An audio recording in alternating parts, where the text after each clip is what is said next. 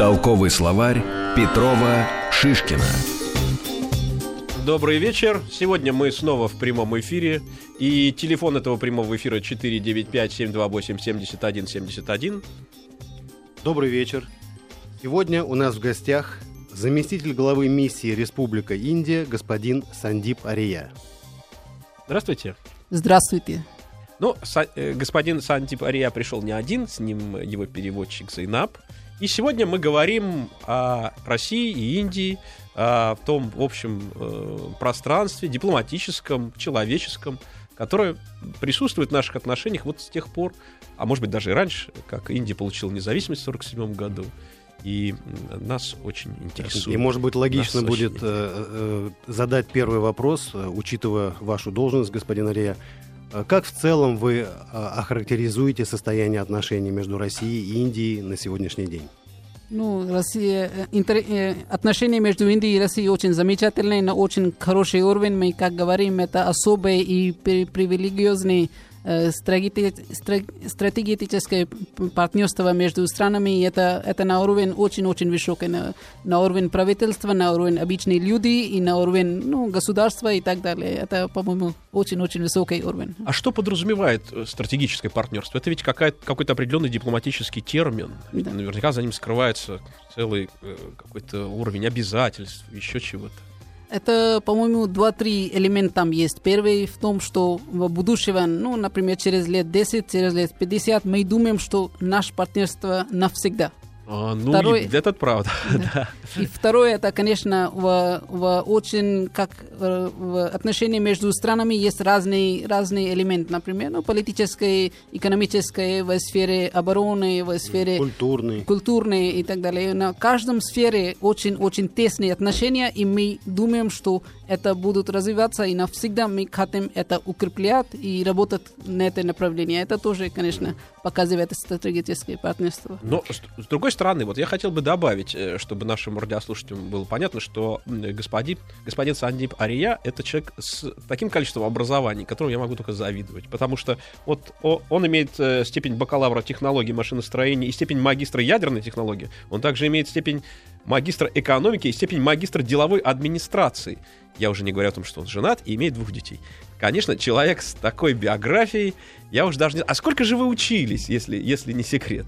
Нет, я учился 4 года механическое, как машиностроение, и 2 года это как ядерная технология. Это 6 года, и потом другие я сделал, когда на работе и вместе с этим другие. Мы живем в такое интересное время, когда э, сотрудничество именно вот в таких технологических производствах э, развивается, тем более, что Индия одна из э, действительно технологических на сегодняшний день держав.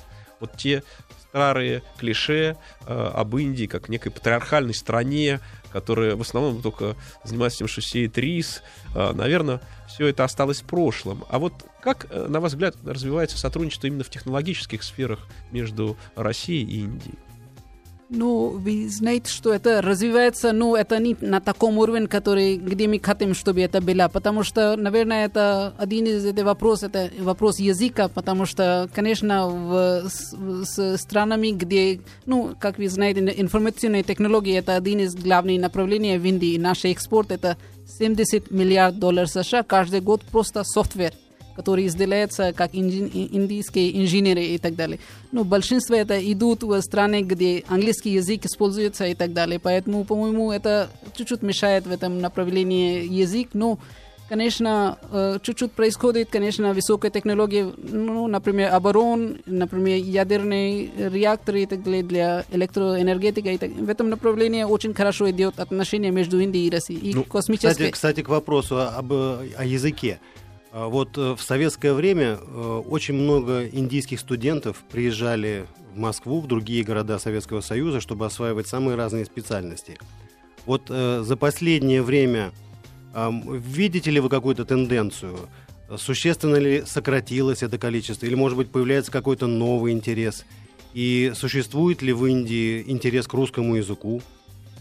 Этот цифр сейчас около 4,5 тысяч, 4500 индийских студентов, которые изучают этот цифр, последние пять лет не менялся, не увеличивается, увеличивается, но не уменьшается То тоже на таком же. Но до этого, конечно, в 80-х годах было как больше цифр и так далее. Наверное, это был из-за поддержка тоже, который правительство сделало на обе страны и так далее, которые сейчас, конечно. А может быть, все-таки надо, чтобы побольше, потому что Индия такая огромная страна с такой мощью, с таким потенциалом, для которой, в общем, сегодня цели определены, а возможности даже безграничны. Да, и, и, э, опять-таки, возвращаясь к языку, э, Существует ли какой-то интерес к русскому языку? Преподается ли он в каких-то учебных заведениях Индии? И э, помимо языка, что еще интересует э, индийцев в России в сотрудничестве с Россией? А вот пока господин Сандип Ария подумает, что еще интересует индийцев в России, мы поговорим о языке с Дмитрием Петровым на его родном индийском языке. Толковый словарь. Сегодня холодно. На хинди это звучит так. Е танд хе. Е танд хе. Сегодня холодно. И в Индии бывает такое. Толковый словарь. Петрова Шишкина. Ну, о, о чем же мы? О языке. О языке. Как вот сделать так, чтобы все-таки этот, чтобы русский язык снова вернулся в Индию, чтобы э, русские, русские специалисты, ну, да. приехавшие из России... Во-первых, давай все-таки да. узнаем, э, все-таки где-то где-то ему обучают сейчас в Индии? И существует ли какой-то интерес к русскому языку в Индии? Ну, конечно, есть несколько институтов, особенно в Дели, и в Калкута, и в... в Мадрас? Да, нет, в, в Мумбай. И в эти три года, конечно, есть места, где можно учиться э, как русский язык, но сейчас, конечно, раньше, вы знаете, в 70-х, 80-х годах там был больше поддержка от правительства. Массовым, да, да. И, и там поддерживали и это организовали, наверное, можно что-то делать, чтобы помо помочь это сейчас. Ну, явно сейчас Россия очень сильно повернулась к Индии, и, естественно, это сотрудничество будет только расширяться. А я уже не говорю о том, что, естественно, мы сейчас говорили и там о военном сотрудничестве. Корабли в Индии плывут прямо из России, и это корабли, которые достойны для того, чтобы быть флагманами этого флота. Да. И не могу не задать еще один вопрос, э, связанный с языками. А, в Индии ведь очень э, сбалансированная, гармоничная языковая политика. Мы знаем, что в некоторых странах мира очень серьезные конфликты возникают на э, языковой почве. А, какие-то противостояния, постоянное какое-то выяснение, какой язык важнее. А в Индии сложилась достаточно гармоничная ситуация, поправьте, если я не прав. А, допустим, есть государственный язык хинди, э, роль которого никто не оспаривает. Это язык культуры, э, язык кинематографа. Есть ряд региональных языков, которые также занимают достойное место. И есть э, английский язык, которым пользуются во всем, что связано с наукой, с бизнесом, с технологиями. А, вот скажите, а какой у вас язык родной и Э, как вы изучали в своей жизни языки? Потому что вы, русский. вы, конечно, вы, конечно, владеете и, и русским, и английским, может быть, еще каким-то. Нет, хинди это, конечно, мой родной язык, и хинди, конечно, это как, ну, родной, поэтому от начальства и так далее. А вы родились хинди... в Дели? Вы в Дели родились? Нет, это есть город, который 200 километров на восточной стороне от Дели. Это в Раджастане, что ли, где А, нет, нет не в Раджастане. это Восток, это Уттар-Прадеш, а, но там есть город, называется Кашипур, возле Гималая. Возле Гималая. Да. Ой, там хорошо, наверное, вообще. Да, это одни из лучших городов, которые лежат в предгорьях Гималаев. Там Гималая. вечная весна в, в этих районах. И, ну, русский язык, конечно, я учился. Я был здесь, работал в посольстве Индии 96-97 года. В, этом, в этих годах я учился чуть-чуть этот язык. И французский я чуть-чуть знаю. Ну, только поэтому это четыре языка. Ну, это немало, не я вам скажу. В России многие знают один язык. Ну, в Индии, по-моему, каждый человек, по-моему, три язык минимум. Это английский и хинди, и еще один, наверное, региональный язык. Это как обычная ситуация. Вот, вот, когда, вот, вот когда вы сейчас так говорите, хочется обратиться к нашим радиослушателям. Учите языки. Действительно, они открывают вам э, дорогу в большие страны, а уж тем более, если вы еще и хинди неожиданно выучите, у вас будет э, полтора миллиарда собеседников потенциальных, с которыми вы можете э, попытаться поговорить, все равно, правда, за всю свою жизнь даже так и не успеете. А вот. Но а, э, возникает и такой естественный вопрос. А вот все-таки вокруг нас большой мир. И вокруг России, и вокруг Индии. И в этом мире множество всяческих проблем. Всяческих проблем. Причем проблем обычно глобальных. Конечно. Тем более, что, в общем, мы сегодня говорим с дипломатом, который э, должен быть погружен, наверное, в этот мир. А что вот волнует сегодня Индию, вот так по большому счету? Какие, какие проблемы Индия решает и какие задачи ставит перед собой?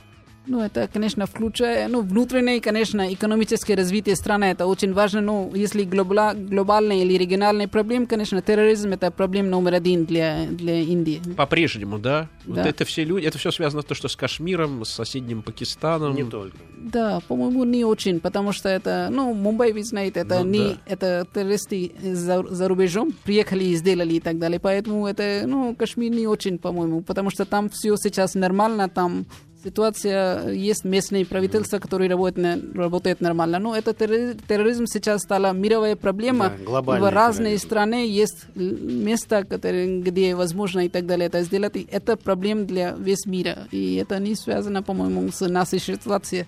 Но это связано существует, с... Существуют большие страны, которые считают, что они являются я в данном случае говорю не про Индию, что они являются носителями абсолютной правоты, абсолютного представления о том, как, как все должно быть в другом мире. Это страны, как правило, европейские.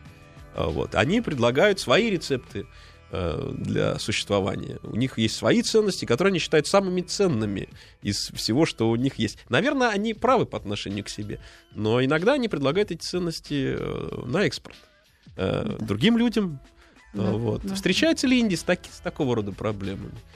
Э... Как чужие ценности. Вот чужие ценности. Да. То есть э, есть определенные, э, определенные так называемые глобальные ценности. Массовая культура, например, в западных странах, в Соединенных Штатах, в Западной Европе. А есть какие-то представления о демократии, о политической жизни. И иногда эти ценности, эти идеи предлагаются всем другим странам мира – вот Индия насколько э, старается придерживаться какого-то своего пути развития, своей формы демократии, или Индия э, тоже старается заимствовать какие-то другие идеи? Ну, конечно, индийская это деревная, деревная цивилизация, поэтому уже, ну, 6 тысяч лет уже как продолжается, и для этого история есть, и поэтому это помогает нам уважение каждого, любого человека и уважение к другим цивилизациям, другой культуре. Это очень-очень как глубокое существует в Индии. Поэтому это, по-моему, помогает нам, когда мы связываемся с другими странами, с другими людьми. Это для нас очень важно, что уважение к другой человеку и для радости всего мира и мира тоже в мире, это тоже, это все очень-очень важные ценности. А я, То есть я... у всех надо, у всех можно чему-то научиться, и всем можно тоже в свою очередь что-то предложить, но так сказать, э, можно избегать ситуации, когда одни страны навязывают э, свою политику, свои идеи другим. Да. Всем, всем можно что-то предложить, а мы э, хотим э, предложить всем э, несколько слов на хинди от Дмитрия Петрова. Толковый словарь. Иногда в Индии наступает дождливый сезон. Чтобы сказать на хинди «идет дождь», мы поступаем следующим образом. Мы говорим «бариш хорахихе» Бариш хо рахихе. Идет дождь.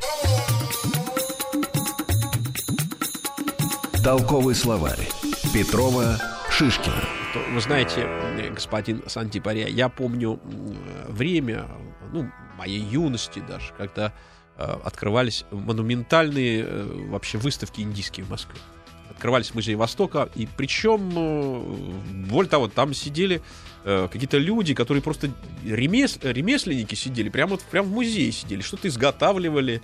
И э, настолько это было экзотично, и столько этих было выставок очень красивых, и с оружием связанных, и связанных с э, невероятными индийскими ремеслами, которые, конечно, так как это был Советский Союз, мы, в общем, не могли выезжать. Вот, но потом, когда я выехал в Индию, я увидел, что это просто какая-то вселенная, вот эти все эти индийские ремесла, и вот те 6 тысяч лет, о которых вы говорили, они все для Индии даром не прошли. Э, много чего умеется, много чего в руках. А вот сейчас, э, если вот планы таких больших э, выставочных акций, вот протягивание руки ли навстречу?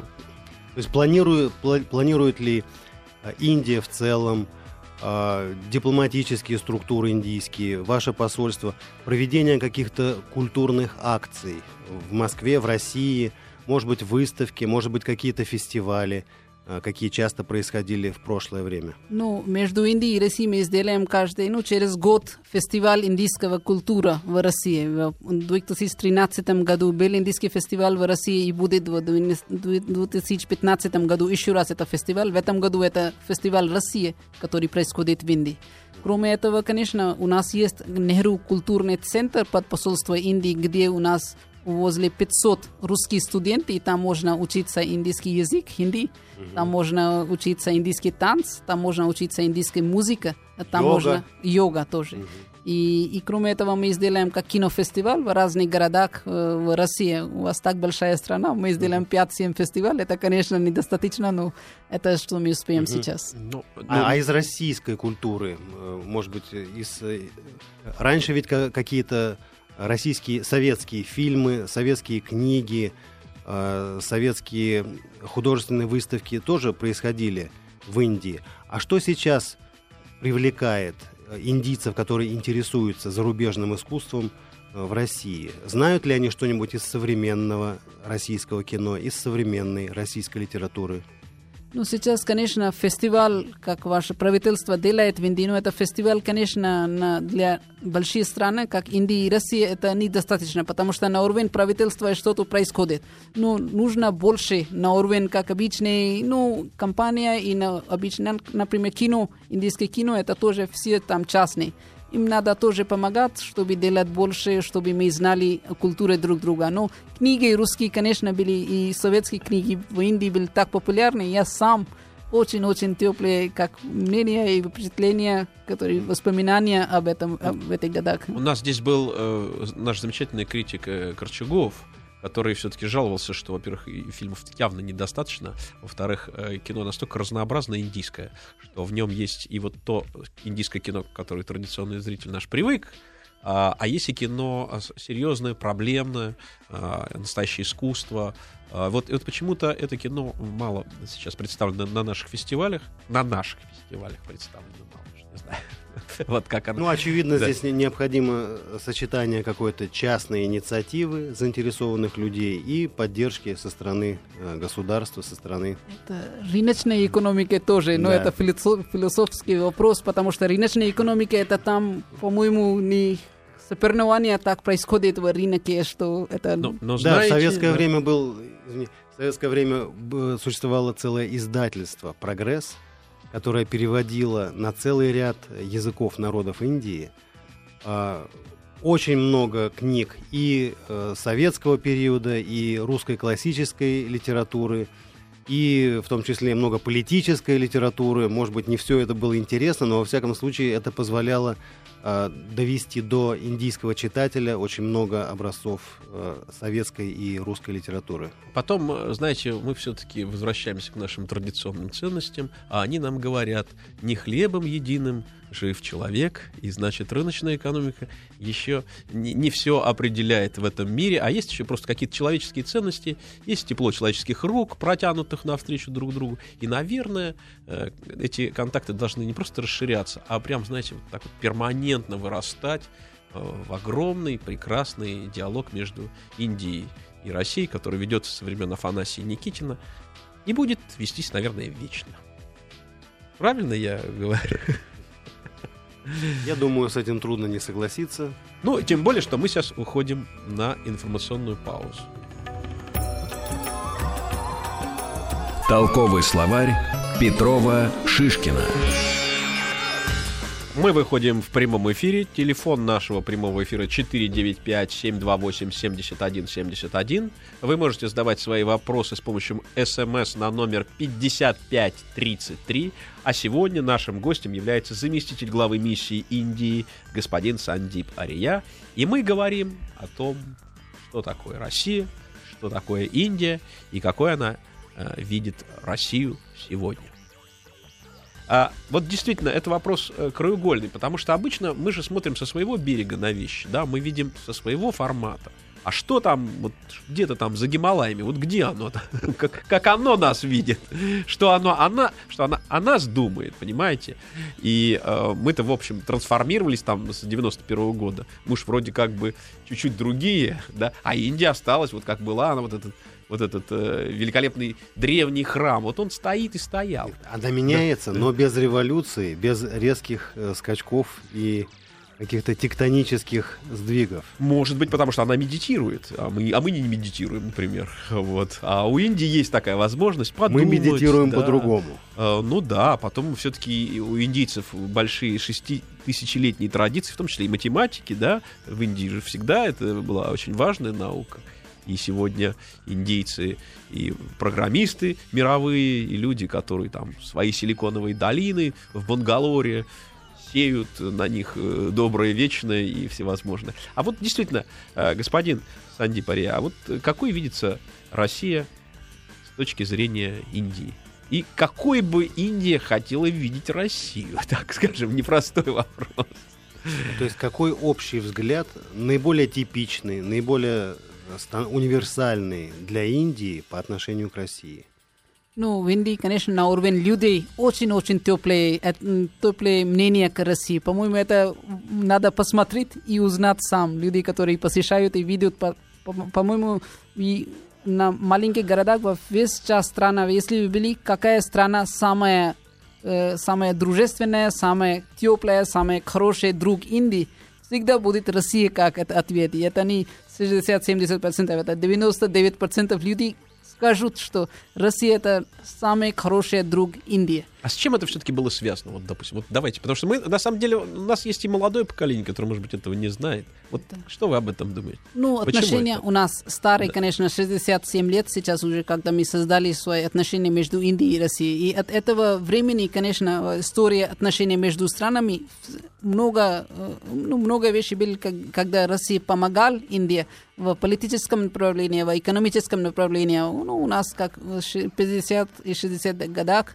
там была ну, индустриализация страны. В это время, конечно, создали много промышленности, которые ну, сделали Россия. Это был как помощь, это большой, который люди помнят и они, они знают.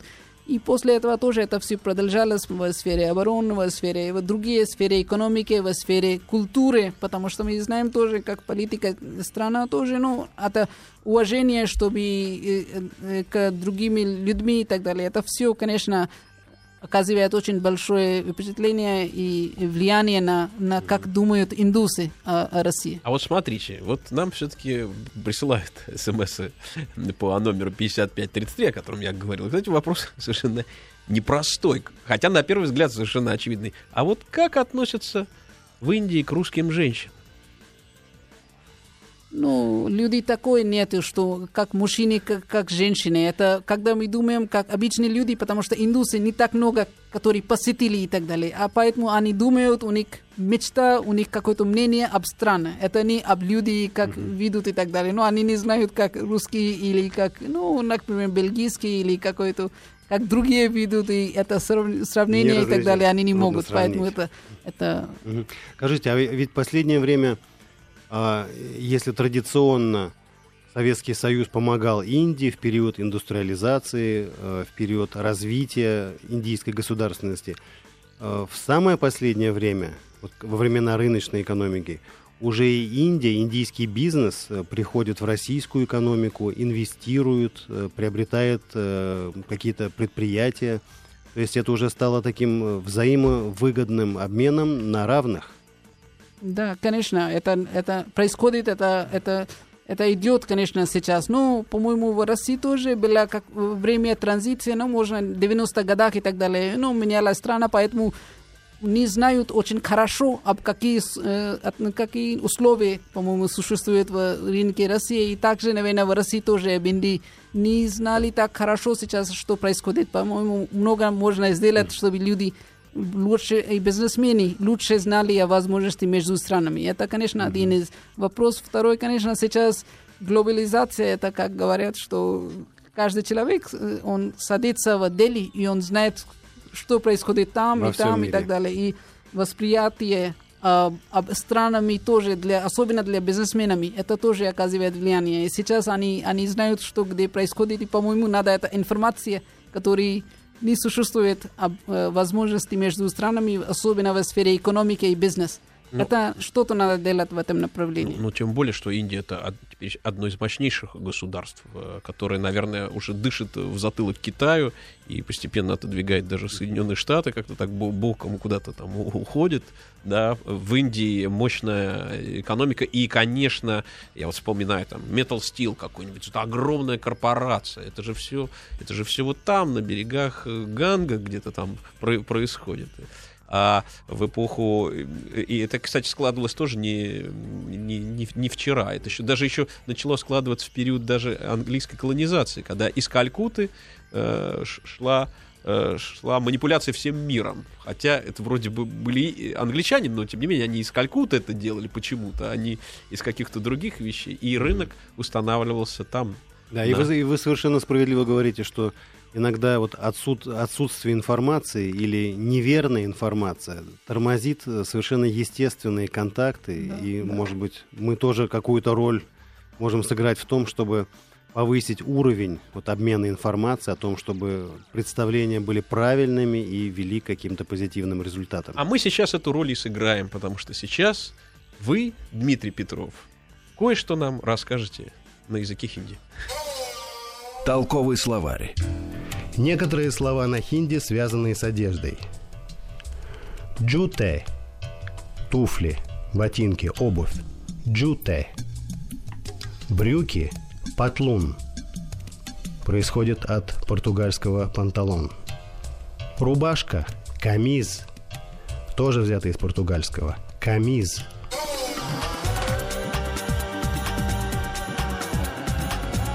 Толковый словарь Петрова Шишкина. А вот, вот тоже вот рубашка взята из португальского, вот этот вот камис. Но тем не менее в Индии этот камис сделан из очень качественного хлопка, который, может быть, нигде и не встретишь. Потом я когда был на, э, на ткацкой фабрике в Джайпуре, я был просто поражен уровню, э, казалось бы, казалось бы, архаичного производства, да, вроде бы, причем набивные ткани. Вот кто, кто где в мире сейчас делает набивные ткани? Да никто. А в Индии э, это производство развито, а оно не такое дорогое. А когда видишь все эти узоры, все эти расцветки, думаешь, ну, насколько мощная страна, что она сохранила те вещи, которые были там столетиями создавались. Вот, а вот что вы по-человечески думаете о своей собственной стране вот в связи с тем технологическим, историческим богатством, которое, которое унаследовали? То есть, очевидно, э, на, за время жизни вашего поколения в Индии как раз и происходят вот эти огромные изменения. То есть вы помните Индию 10 лет назад, 20 лет назад, 30 лет назад, и многие вещи на ваших глазах стремительно меняются. Вот как вы воспринимаете эти изменения?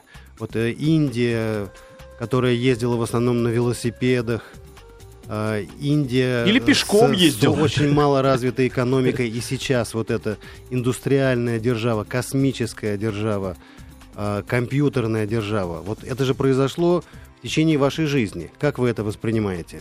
Ну, конечно, там все, что происходит, там можно смотреть на не- несколько разные, э, как, ну, взгляды, если можно сказать, потому что в, в больших городах для, для молодежи экономической э, возможности сейчас очень много и так далее. По-моему, это для этого э, поколения все, которое происходит, особенно экономическое развитие страны, это очень-очень большой плюс. Сейчас, ну, например, лет 20 назад и сегодня зарплаты стали, наверное, 10 раз, 15 раз больше, чем, ну, как, что я получил, если, когда я закончил свой университет, который в этом же институт, который сейчас человек закончил. Поэтому это очень хороший вариант. Второе в том, что это Индия еще развивающая страна, и поэтому сейчас У нас есть час, где ну, развитие не так хорошо, образование, возможности у нас, конечно, не 100% или близкие к 100% образования, поэтому есть люди, которому трудно. И там для них это все хорошо, это все как это помогает, это как, конечно, другой вопрос. Скажите, а учитывая огромное население Индии, ну, почти полтора миллиарда, конечно, очень много бедных людей, очень много каких-то экономических э, проблем, недостатков, не всем живется хорошо. И в то же время вот есть такая статистика, что по количеству э, людей, которые относятся к среднему классу, Индия занимает чуть ли не первое место в мире и превосходит даже Соединенные Штаты. Это правда? Да, конечно, у нас большое как население, которое, по-моему, около 400 миллионов людей, которые в средний класс можно положить. А вот я общался с одним моим знакомым в Индии, Раджу. Я его спрашиваю, Раджу, э, а как вот много ли богатых людей в Индии? Он говорит, ты знаешь, не, не очень много. Я говорю, ну а сколько хотя бы примерно? Он говорит, ну где-то всего 10% населения.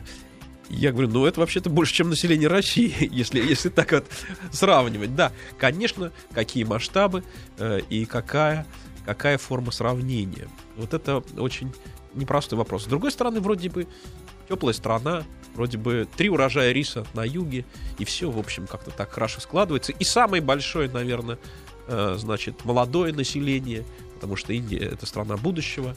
Э, Если уж там, по-моему, процентов 70, да, это молодые люди, там, до 25 лет.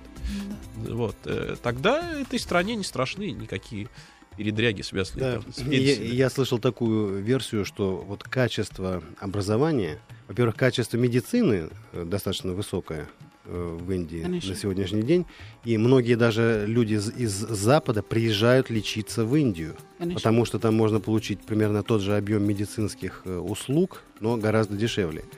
И еще есть такое мнение, что а, вот это высокое качество, высокая квалификация индийских программистов и других специалистов а, во многом связано с тем, что, учитывая огромное население, конкурс в каждое учебное заведение, то есть может превышать там 100 человек на одно место или еще больше. То есть Конечно. очень большой выбор, из кого выбрать, чтобы найти самых лучших, которые продолжат образование. Это Да, правда? да, Конечно, это правда, потому что для каждой, это есть английском слово мери- мери- мери- меритократия, не знаю, это Да, по-русски существует да. или То нет, есть но это- власть, власть людей по их достоинству. Конечно, Мгм. да, это, это видно в Индии. Если кто-то знает в Индии очень хорошо, это что происходит в, в Индии сейчас. А вот, кстати, вот тоже такой непростой вопрос. Я вот все хотел вам задать, и мне просто было интересно. А из какой вы касты? Но каст, вы знаете, не знаю, если вы понимаете, какие каст в Индии есть и так далее. Но это, ну, называется, В общих чертах. Ну, первый, второй, четвертый, третий, четвертый, ну, так положено и так далее. Ну, я, конечно, от второго, это каста, если вы знаете. А, ну, вы, к шатрии, получается. Да, шатри. О, вы знаете шатри да, уже. конечно. А куда же мы? Мы же в России живем, уже должны привыкнуть знать индийские касты. А, мы вернемся через э, несколько минут. Не, не переключайтесь, оставайтесь с нами, пожалуйста.